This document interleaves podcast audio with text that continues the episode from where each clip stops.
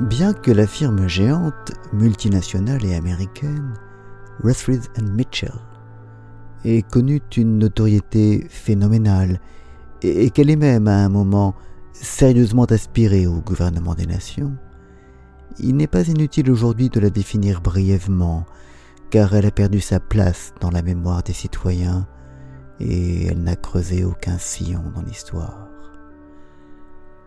Cette firme fabriquait, emballait et vendait des engins destinés à défricher, labourer, semer, récolter, etc. Son état-major siégeait à Des Moines dans l'Iowa, splendide État d'Amérique du Nord. La compagnie avait d'abord vendu ses engins à l'intérieur des États-Unis, ensuite elle les avait exportés et, pour finir, elle avait bâti des usines dans les pays étrangers. Lorsque survinrent les événements relatés ici, Ruthven Mitchell avait entrepris de construire des usines euh, non point dans les pays assez riches pour acheter eux-mêmes les engins fabriqués et emballés sur leur sol, mais au contraire dans les pays pauvres et démunis de denrées, pour la raison que les salaires payés aux ouvriers de ces pays étaient moins élevés qu'ailleurs. Les gens qui, à l'époque, se pressaient sur le pavois, tant étaient subtils leurs réflexions, étendues leur connaissance, éprouvées leur technique, porter haut leur superbe et leur rengorgement, et aussi la philosophie que voici. Petit A. Fabriquons et emballons chez nous des engins et vendons-les chez nous. Petit B. Maintenant, vendons nos engins à ceux de l'extérieur qui ont de l'argent pour les acheter. Petit c.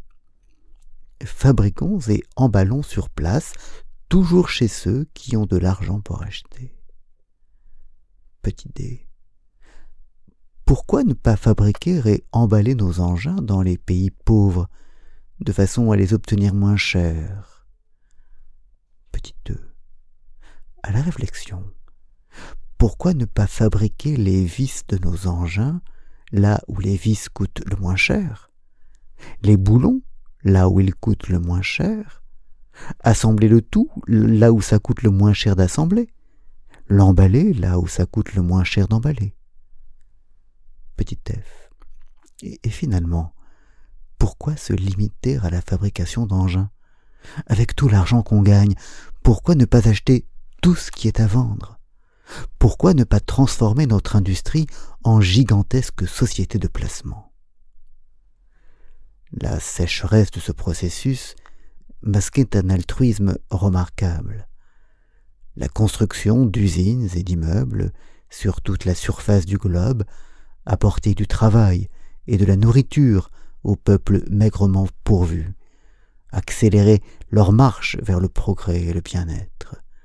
C'est pourquoi ces gens qui, en fabriquant, en emballant et en vendant, édifiaient le bonheur de l'humanité, en vinrent à se demander à quoi pouvaient servir les assemblées politiques et les gouvernements.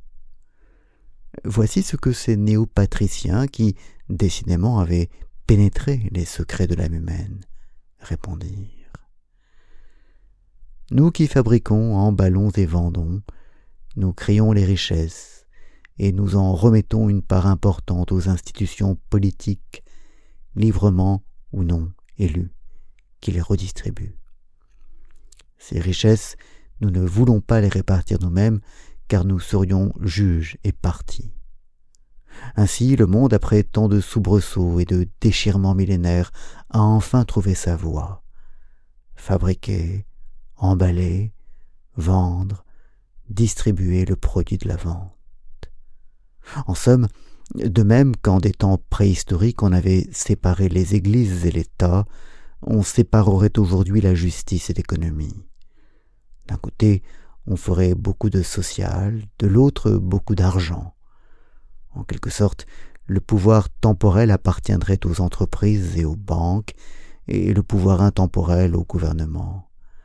Les temples, les églises, les synagogues le céderaient au grand ministère. Fabriquons et emballons en paix, criait-il, vendons en liberté, et nous aurons en échange la paix et la liberté. Une pareille grandeur d'âme ne laissait pas indifférents les peuples et les États. Entre tous, les États d'Amérique du Nord apparurent comme le peuple élu. Le monde changea de juné. Jérusalem fut peu à peu remplacée par Washington. Quant à la politique, elle s'adapta à la religion nouvelle et forma ses grands prêtres. Que serait un dirigeant qui n'aurait ni lu ni compris les tables de la nouvelle loi? Alors surgirent dans les conseils des hommes d'un type nouveau, compétents, capables de gérer aussi bien une administration qu'une entreprise ou une grande compagnie.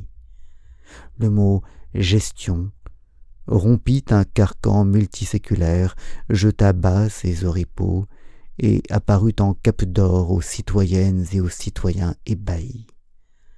Jadis, on cherchait à savoir d'un homme s'il était chrétien ou hérétique, à droite ou à gauche, communiste ou anglican. À l'époque dont je parle, on se demandait celui-là est-il ou non un bon gestionnaire? Ruthris Mitchell était l'un des joyaux de cette civilisation. Grâce à ses engins, des travaux surhumains avaient été effectués dans le monde entier. Du blé poussait là où Moïse, sous ses pas, soulevait de la poussière. Des millions d'écoliers apprenaient que, s'ils travaillaient bien en classe, ils auraient plus tard une chance d'être engagés par une firme semblable à Ruthris Mitchell International aux jeunes générations, on disait le jour où le monde ne sera plus qu'une seule et immense entreprise, alors personne n'aura jamais plus faim, personne n'aura jamais plus soif, personne ne sera jamais plus malade. Ainsi étaient façonnés les esprits dans le monde industrialisé lorsque survint un incident dans la firme française de cette compagnie géante américaine et multinationale. Or, c'était le temps où les pays riches, hérissés d'industries, touffus de magasins, avaient découvert une foi nouvelle, un projet digne des efforts supportés par l'homme depuis des millénaires, faire du monde une seule et immense entreprise.